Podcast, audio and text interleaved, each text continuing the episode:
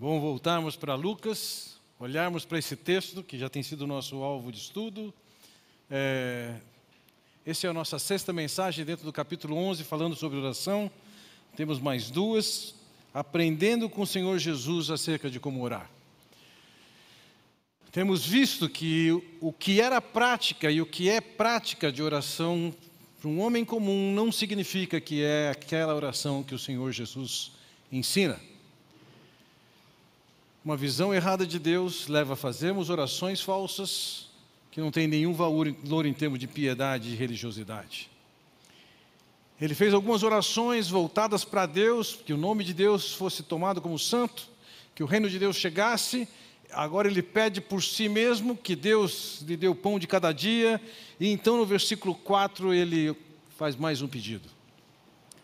Perdoa-nos os nossos pecados, pois também perdoamos a todos os que nos devem. Viver a experiência de ser ofendido é uma realidade. Quando não somos ofendidos, podemos nos sentir ofendidos, mesmo sem ter sido ofendidos. E vamos considerar o seguinte: a questão de ofensa e de perdão, ela deve estar presente. A ofensa está e o perdão deve estar em todos os segmentos. Se nós pensarmos em termos de lares destruídos, rancor, sempre lá na raiz tem pecado.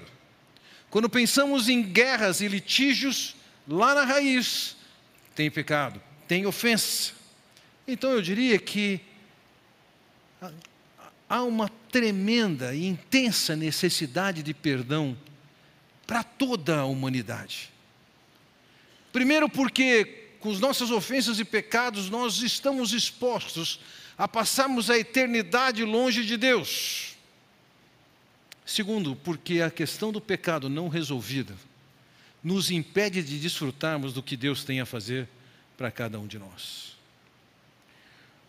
O problema central da humanidade resume-se na culpa por seus pecados, e a única cura é o perdão. Nessa noite eu gostaria de considerar com vocês algumas verdades sobre perdão. Então necessitamos fazer algumas descobertas que nos fazem entender a necessidade de buscar o perdão. Quando o Senhor Jesus Cristo orou, ou nos ensinou a orar, dizendo: perdoa-nos. Há aqui uma pressuposição de que nós temos cometido ofensas, e de que é Deus quem pode resolver isso. Então vale a pena nós considerarmos aqui nessa noite algumas realidades sobre o conceito de perdão que são fundamentais para todos nós, seja no presente, seja no futuro. A primeira descoberta, e para alguns de vocês eu posso imaginar, muitas dessas coisas podem não ser descobertas, e vale a pena nós focalizarmos, revisarmos, fortalecermos nosso coração nesses conceitos que nem tudo aqui que envolve é saber, mas ter vontade, decisão de fazer alguma coisa. A primeira descoberta para a qual chamamos a atenção é a condição humana natural. Quem é você? Como é você? Existem coisas que você sabe sobre você que ninguém mais conhece. E lógico, pensando em manter uma boa imagem, você até escuta, esconde, oculta suas partes mais escuras. Mas saiba disso. Em 1 Reis capítulo 8, 46, desenvolvendo um argumento de oração, nós lemos ali: quando pecarem contra ti, pois não há ninguém que não peque. Não há ninguém que não peque. Então você pode se achar o maior dos pecadores por causa de alguma coisa que ou você fez ou passa na sua cabeça, e entenda uma coisa: não tem ninguém à sua direita, à sua esquerda, atrás de você, à sua frente, não tem ninguém que não seja tão pecador quanto você. Todos nós somos pecadores, não estamos livres disso. O fato é que, quando Adão pecou, ele passou para a próxima geração a natureza pecaminosa. É Paulo que, quando escreve aos Romanos, no capítulo 5, versículo 12, ele diz: Portanto, da mesma forma como o pecado entrou no mundo por um homem, Adão, e pelo pecado a morte, assim também a morte veio a todos os homens, porque todos pecaram. Então não tem jeito. Você não precisa de ensinar ninguém a pecar. Você não precisa ensinar uma criança de um ano a ser mal educada, a ser grossa, a ser egoísta, a bater. Não, isso é inerente. Muitas vezes ela nem viu isso em casa, mas ela está reproduzindo. O que? O coração pecaminoso que ela tem. Então, dentro da perspectiva das Escrituras, todos nós somos pecadores. E, e Paulo diz em Romanos capítulo 3, versículo 23 pois todos pecaram e estão destituídos da glória de Deus. O fato de nós termos pecado, isso é transgredido a orientação e a determinação de Deus, é isso que se chama pecado. Todos nós estamos destituídos da glória de Deus, isto é, fomos apartados, colocados de lado nós estamos impedidos de nos relacionarmos com Deus. Essa é uma realidade sobre todos nós. As, os nossos pecados, sejam eles visíveis ou não, sejam eles aceitáveis socialmente ou não, sejam eles conhecidos ou não, esses pecados nos separam de Deus e nos impedem de desfrutar daquilo que Deus tem de melhor para nós mesmos. O fato é que a nossa natureza ela é inclinada para o mal. Podemos ter especialidades e desejos diferentes em termos de pecado, mas não tem ninguém que não seja pecador. Tem alguém que pode se achar que não é pecador, tem alguém que seus pecados são socialmente mais aceitáveis pelo menos em alguma parte da sociedade.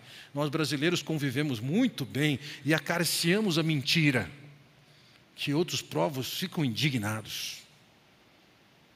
Nós podemos ter pecados aceitáveis, aprovados por quem está à nossa volta, mas diante de Deus Ele está dizendo: por causa disso você está separado de Deus.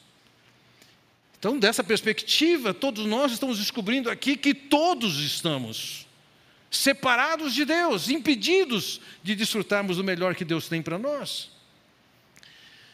Mas a segunda descoberta que eu quero fazer aqui, eu estou colocando aqui da seguinte maneira: que problema nós temos? Em primeiro lugar, eu quero dizer, nós não temos como resolver isso. E só nos resta voltarmos para quem pode resolver isso. Certa ocasião, o Senhor Jesus Cristo estava tratando com um homem, e naquela ocasião ele disse para aquele homem: Teus pecados são perdoados. A reação dos fariseus à volta, em Lucas 5, 21 está registrado isso, diz: Os fariseus e os mestres da lei começaram a pensar: quem é esse que blasfema? Quem pode perdoar pecados a não ser somente Deus? A solução para o nosso pecado ela vem somente de Deus. Quando Paulo também escreveu aos Colossenses, ele diz: Pois ele nos resgatou do domínio das trevas e nos transportou para o reino do seu Filho amado, em quem, em Jesus, temos a redenção, a saber, o perdão de pecados. É em Cristo que se pode ter a, a, o perdão dos pecados. Agora entendamos uma coisa: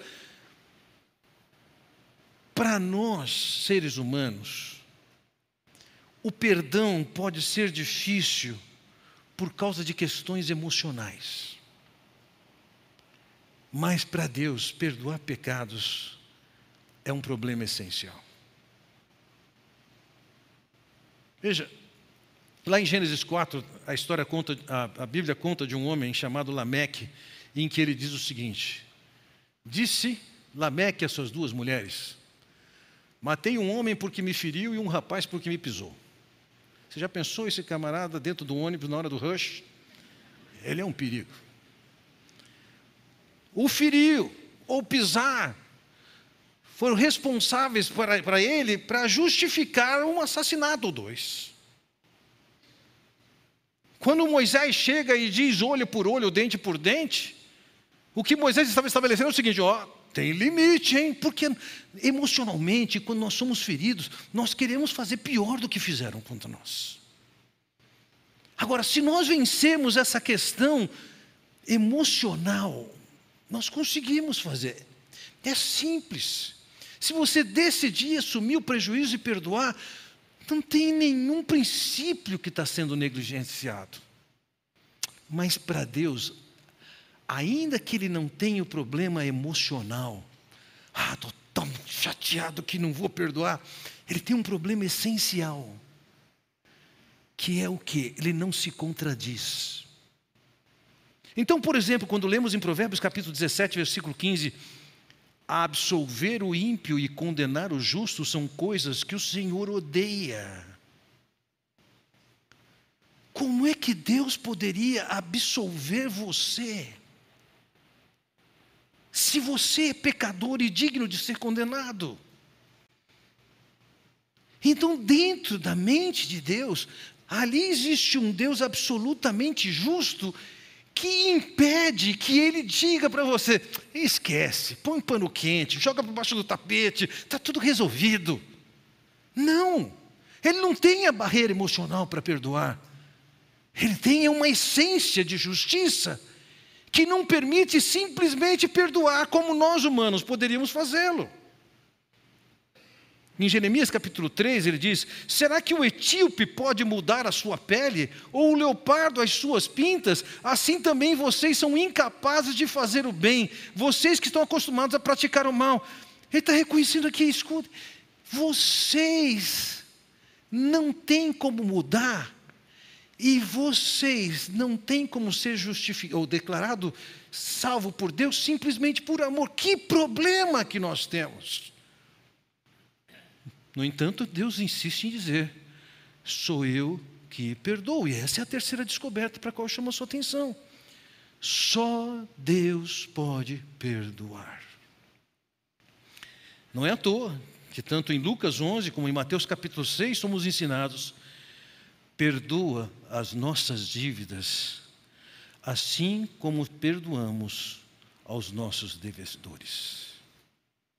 Perdoa as nossas dívidas. Há também uma pressuposição aqui. Alguém que reconhece que é pecador e que precisa ser perdoado, ele não tem a solução. Certa ocasião, o Senhor Jesus conta a história de dois homens, um dos quais um fariseu que diz: Graças te dou, Senhor, porque eu não sou como esse miserável desse publicano. O publicano era uma párea na sociedade. E o fariseu que considerava-se o quê? Uma elite dentro daquela espiritualidade judaica, ele está dizendo, graças te dou que eu não sou como ele. Então, tem a oração do outro.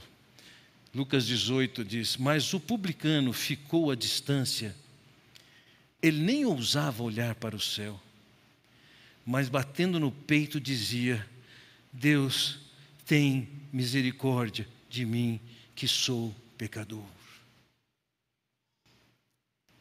Se eu não consigo me mudar, e se Deus é alguém que Ele não pode simplesmente limpar e dizer está perdoado, esquece o que eu falei antes, impossível para Deus fazer isso.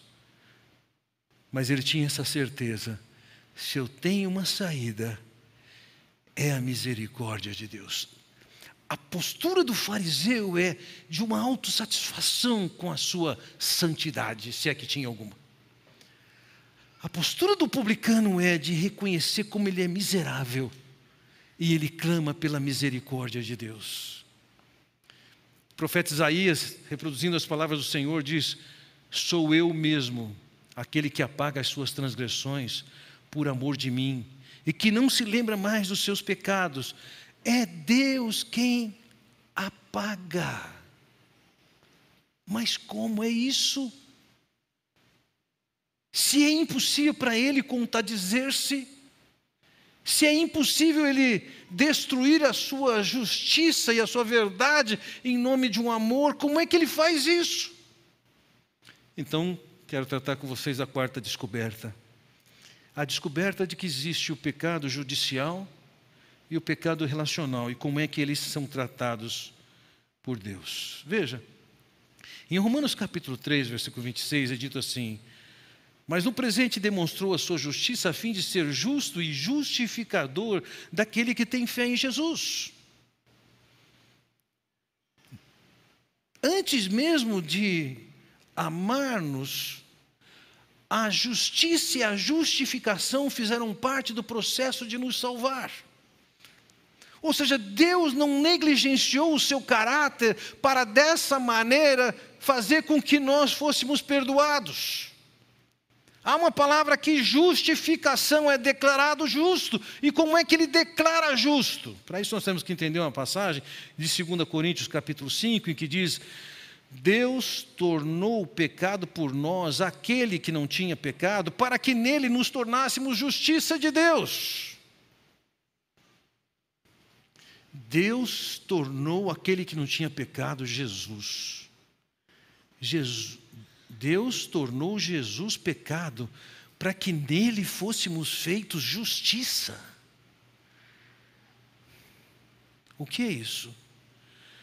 Quando Jesus veio, seu propósito maior não era dar lições de moral, nem tampouco era para passar a mão na cabeça das pessoas, nem tampouco para fazer justiça social. Quando Jesus veio, ele veio para ir naquela cruz, e naquela cruz, ele estava assumindo os pecados de todos nós, de cada um de vocês. E ao assumir aquele pecado, ele foi para aquela cruz para ser julgado no seu lugar e condenado no seu lugar. Eu já, já falei dessa história e eu repito. Eu tinha ali meus 22 anos e tive a oportunidade de ficar por cerca de meio dia, 12 horas, com um homem que era uma referência internacional, como teólogo, como missionário e pastor. E, e lógico, aquelas 12 horas eu perguntei para ele: escuta, me fala aí, me conta das suas grandes experiências da vida. E ele contou uma delas. Ele falou o seguinte: só você não fala que fui eu. Ele já morreu, mas deixa para lá. Ele contou que dentro da casa dele eles tinham um código de disciplina muito bem definido. O filho fez isso, vai apanhar dessa maneira, seja lá como for, ele não, não, não detalhou. Vamos supor que fossem varas, ia levar duas varadas, ia levar três varadas. Ele tinha um filho exemplar com 17 anos. Ele conta que a escola ligou para eles e pediu que eles viessem à escola retirar o filho por causa de algum absurdo que o filho fez. Pegaram o filho, chega em casa, vai com a esposa para o sótão e com o filho e pergunta para o filho: Você fez isso? E o filho falou: Eu fiz. Você sabe o que vai acontecer? Foi, eu sei. Ia levar o limite de, da disciplina. Foi então se prepara e se preparar, pelo que eu entendi, ele, garoto tinha que fazer isso. E o pai ia descer o porrete nele. E o pai vira para ele e fala assim: Nós vamos fazer alguma coisa diferente hoje. Quem vai bater em você vai ser sua mãe. E aí ele entregou um instrumento que ia bater no menino e falou: Pode bater nele. E na hora que ela ia bater nele, ele falou assim: Vamos fazer mais uma coisa diferente. Garoto, senta aqui. Eu vou apanhar no teu lugar. Eu sei que algumas de vocês, mulheres, falam, ah, Senhor, como eu queria isso. Concede-me esse privilégio na vida. E ela desceu o porrete nele. E acabado isso, ele vira para o filho e diz: O que eu estou fazendo com você é o que Deus fez comigo a punição, o castigo que eu merecia, ele levou naquela cruz. Ele pagou naquela cruz. Há um motivo, amor, mas ele fez justiça. Como eu estou fazendo com você agora. O processo de perdoar não é simplesmente amor. Ah, será que Deus não poderia ter salvado sem Jesus ter vindo e ter que morrer? Tinha que ser feito justiça, porque para Deus é impossível absolver quem tem culpa, exceto por uma punição justa. E foi isso que ele fez naquela ocasião. Eu espero que vocês, mulheres, não entendam que nós estamos apresentando aqui uma base para você fazer isso em casa. Essa experiência daquele pregador foi dele. Não é? Fala assim, ah, tem jurisprudência. Agora é minha vez. Não. Nossos pecados são pagos naquela cruz. E dentro das bem-aventuranças do Antigo Testamento, nós encontramos Davi dizendo no Salmo 32: como é feliz aquele que tem as suas transgressões perdoadas e seus pecados apagados. Como é feliz aquele a quem o Senhor não atribui culpa e a quem não há hipocrisia. Ele está falando aqui exatamente do perdão de pecado, do processo do judicial. Isso nos tira da culpa do pecado que nos condena pela eternidade. Nós vamos chegar diante de Deus. O diabo poderá nos acusar alguma coisa, mas o Senhor diz o seguinte: eu morri por ele. Ele creu. Ele está limpo. Passa. Mas esse não é o único problema que nós temos com o pecado, e a bem da verdade, eu creio que quando o Senhor Jesus Cristo está ensinando sobre pedir perdão, ali ele não está falando sobre o perdão, o pecado judicial que todos nós temos que ter resolvido. Ele está ensinando aquelas pessoas a orarem em pai. Já, já, já são pessoas que têm relacionamento com Deus. Ele está falando de pecado relacional. Uma vez que você foi perdoado por Deus, liberto da sua culpa, isso aqui não significa que você não vai pecar. Você vai pecar. Quantos de vocês nesses dias se sentiram ofendidos de alguma maneira? Levanta a mão. Deu para ver um bocado. E se eu cantar mais uma estrofe aqui, mais gente vai levantar a mão assumindo que fez isso. O que, que se passou no seu coração quando você se sentiu ofendido? Ressentido, magoado, desejoso de se vingar? Quantos de nós pensamos coisas que são impublicáveis? Quantos de nós tivemos algum tipo de tratamento com o marido, com a esposa, absolutamente inadequados? Então existe um pecado a tratar depois que nós somos salvos e perdoados de todos os pecados. É o pecado relacional. Vamos lá, vamos imaginar que você teve a experiência de seu filho, de alguma maneira, ofender você, entristecer você nessa semana.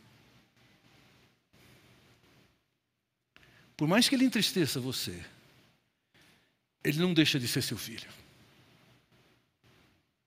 Mas isso afeta o seu relacionamento com ele. É inevitável. Em qualquer tipo de relacionamento, quando o pecado entra, isso compromete a qualidade do relacionamento. Se você roubar alguma coisa do seu vizinho e ele souber, vocês vão ter problemas. Pode ser que continuem como vizinhos, mas vão ter problemas. E se você, mesmo que perdoado judicialmente por Deus, por causa da obra de Cristo, peca ainda e todos nós o fazemos, se você não tratar isso, o seu relacionamento vai minguar. De que maneira? Veja, no Salmo 51, Davi diz o seguinte, versículo 14: Livra-me da culpa dos crimes de sangue, ó Deus, Deus da minha salvação, e a minha língua clamará a tua justiça. Veja, ele reconhecia que Deus era o Deus da salvação dele, mas, porque ele tinha caído em pecado, e é isso que ele está tratando nesse salmo, Observe o que, ele diz no versículo 12: Devolve-me a alegria da tua salvação e sustenta-me com o espírito pronto a obedecer. Devolve-me o quê? A alegria da salvação. Ele não perdeu a salvação. Ele é filho, continua filho. Mas uma vez que é um filho que desobedeceu, a culpa veio. E se não veio culpa, é porque provavelmente não é filho de Deus. Só pensa em ser. A culpa veio ao ponto de perder a alegria. Então, o que ele quer? Ele não quer que Deus restitua a salvação, ele tem a salvação. Mas o seu relacionamento com Deus está quebrado. E o que ele quer é que Deus volte a ter um relacionamento com Ele, que seja marcado por alegria, por bênção, por bondade, por presença, por cuidado, coisas essas que ele percebe que ele perdeu. Então nós precisamos separar. Se você ainda não conhece o perdão judicial, é hora de chegar a Cristo e falar: obrigado porque naquela cruz morreu por mim, eu sou um pecador. E ele está dizendo: vem, você está perdoado. Agora você é da família, é povo de Deus.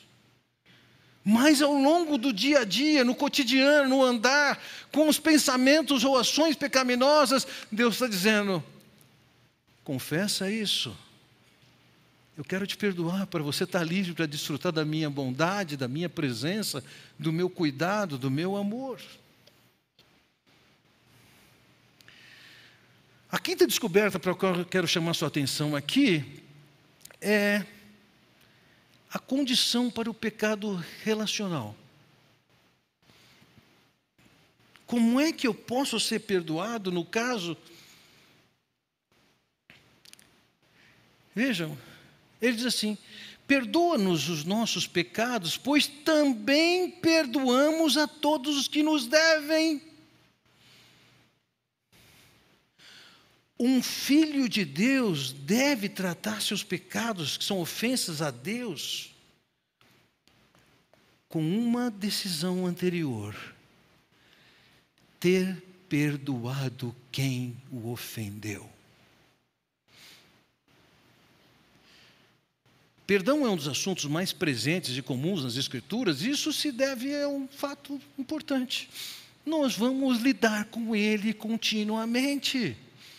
Foi seu filho que ofendeu, foi sua filha que ofendeu, foi seu marido que ofendeu, sua esposa, seu vizinho, foi seus pais. Quem foi? O fato é que nós vivemos a experiência e quanto mais intimidade existe, mais a ofensa dói.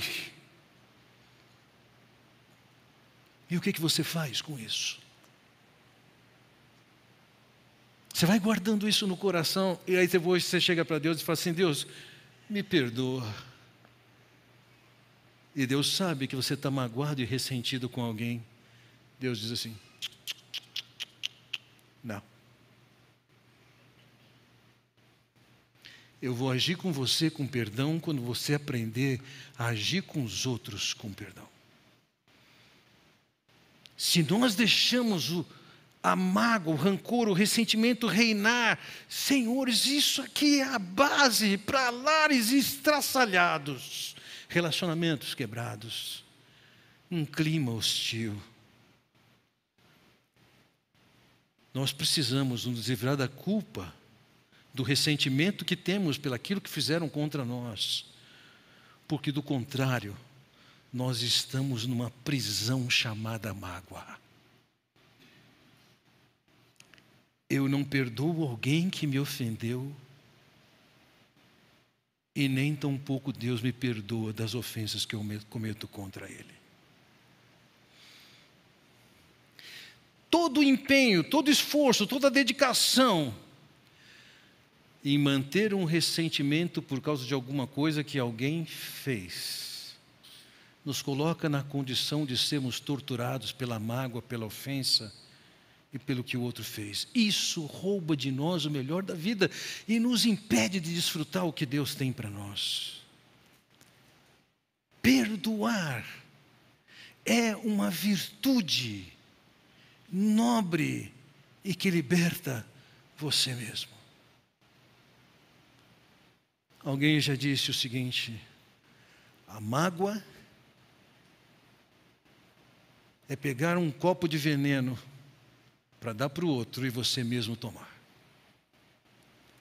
É você o grande perdedor. Porque o perdão bloqueia uma série de coisas que Deus quer fazer na sua vida. Eu quero destacar algumas verdades sobre o perdão que você deve dar para você poder obter. Primeiro, o perdão é o caminho de você se tornar mais semelhante de Deus.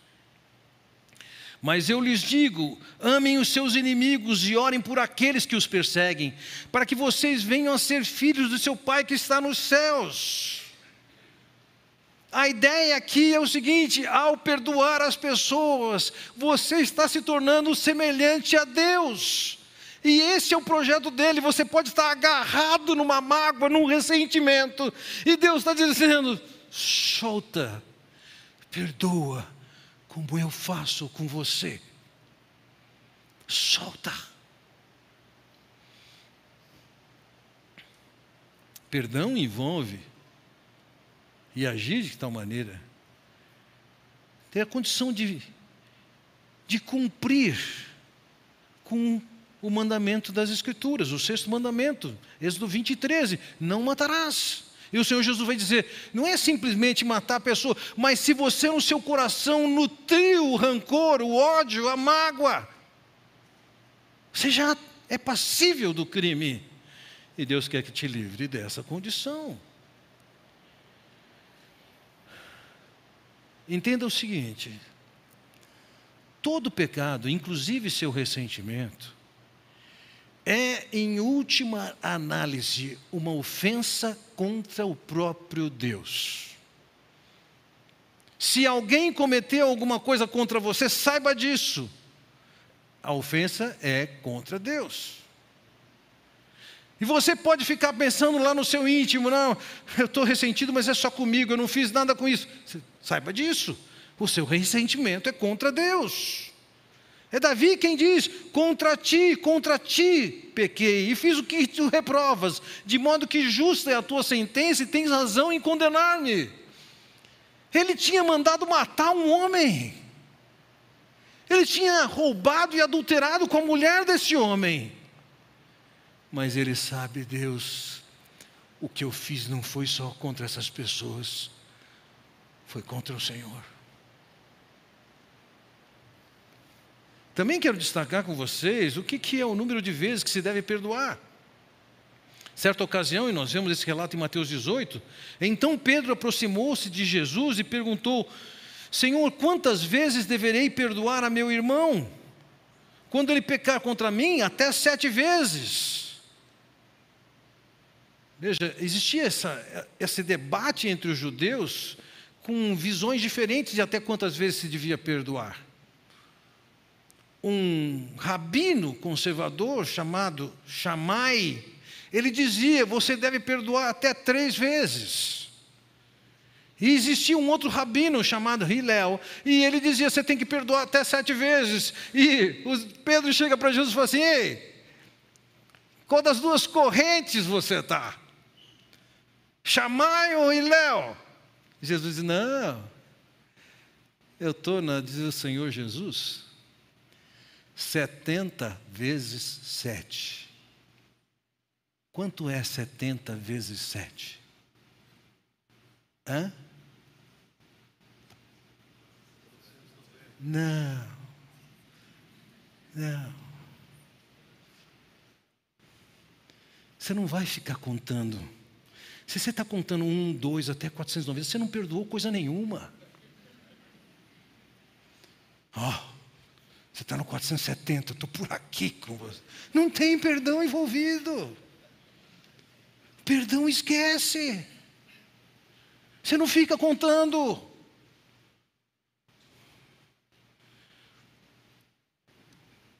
O Deus que diz: Eu quero que você seja como eu, diz: perdão livre. Perdão livre. Se você não perdoa, você fica incomodado, se você não perdoa, você acaba se relacionando mal com as pessoas, perde relacionamentos com amigos, você se torna uma pessoa desagradável e amarga. Se você não perdoa, você perde a oportunidade de desfrutar do melhor que Deus tem para você. Veja lá, Tiago capítulo 2: Porque será exercido juízo sem misericórdia sobre quem não foi misericordioso. Você não tem misericórdia com alguém que pecou contra você. Deus está dizendo assim: Eu não vou ser misericordioso com você. Você quer ser cruel, justo. Eu vou ser cruel e justo com você como você merece. Você quer misericórdia? Age com misericórdia com as outras pessoas. Se você não tratar isso, você não pode nem estar louvando a Deus. O Senhor Jesus Cristo disse: portanto, se você estiver apresentando sua oferta diante do altar, seu louvor e ali se lembrar de que o seu irmão vem, tem algo contra você, deixe sua oferta ali diante do altar e vá primeiro reconciliar-se com seu irmão, depois volte e apresente a sua oferta. Deus não quer ouvir você cantando, batendo palma, vibrando com Ele aqui e com o coração um problema que você não tratou com o seu coração com Deus. Entenda, quando você não perdoa, você não obtém o perdão. Quando você não perdoa, você arruma uma encrenca com a pessoa errada.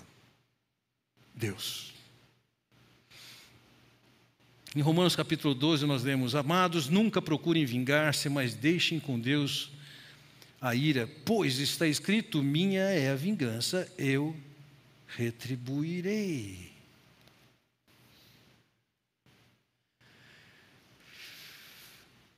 Sendo Deus quem retribui a ofensa, quando você cultiva a vingança, você está assumindo o papel de Deus. Uau! Arranjou briga com a pessoa errada.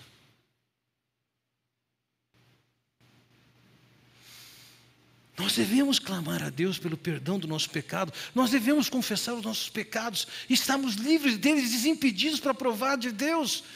Mas tem uma condição: como nós perdoamos aos nossos devedores. Vários de vocês levantaram a mão, outros não levantaram, que viveram a realidade de serem ofendidos, ou, no mínimo, se sentiram ofendidos nessa semana. Mas eu tenho certeza que todos nós aqui temos experiências, e não de essa semana. Pode ser de 15 dias atrás, pode ser de um mês atrás, pode ser de quando você era garoto. O que você viveu com a sua mãe?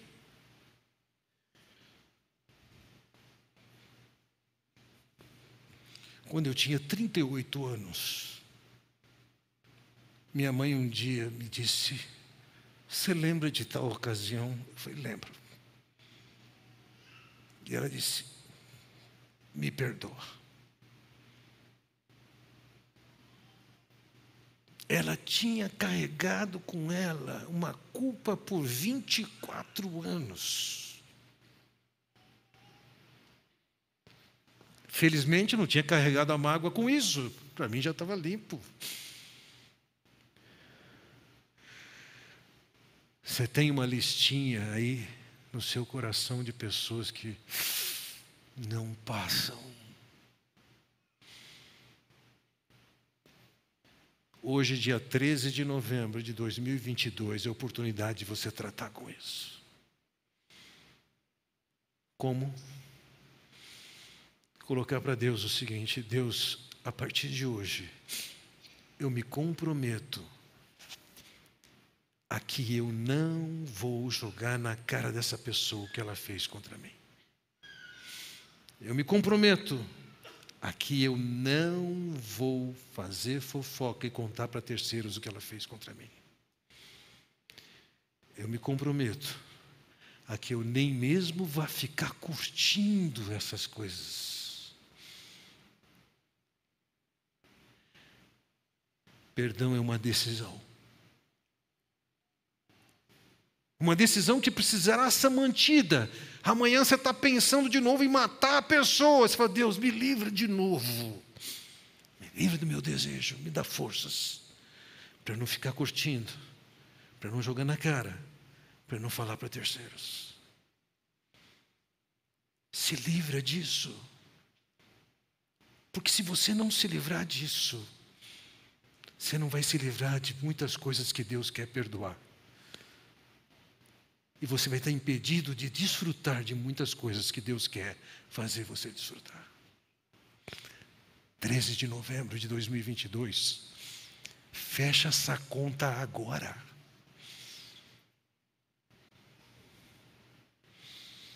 Todos precisamos de perdão. E há pessoas que nos ofenderam que precisam de perdão. E isso começa com você. Através do seu perdão, Deus está trabalhando no seu coração e no coração da outra pessoa. Baixe sua cabeça. Você pode assumir esse tríplice compromisso diante de Deus, de perdoar os nomes que lhe ofenderam. Se livrem disso. Silenciosamente vamos orar.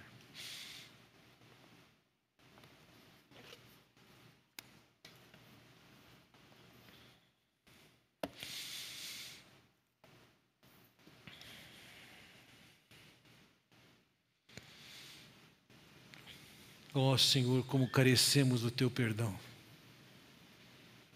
Como todos carecem do teu perdão, livres das culpas, tanto para sermos partes integrantes da tua família, como também, ó oh Pai bondoso, no dia a dia, tirarmos aquilo que nos impede de desfrutarmos da tua bondade. Conduz o teu povo, fortalece o teu povo, capacita o teu povo a não só tratar suas culpas devidamente contigo, como também, e como é condição, perdoar as pessoas. O Senhor sabe que para alguns de nós isso é extremamente difícil. Que o Senhor seja aquele que ensine e que viabilize, que cada um se livre dos, das mágoas, dos ressentimentos que tem no seu coração. É o que eu oro no nome do Senhor Jesus Cristo. Amém. Deus os abençoe.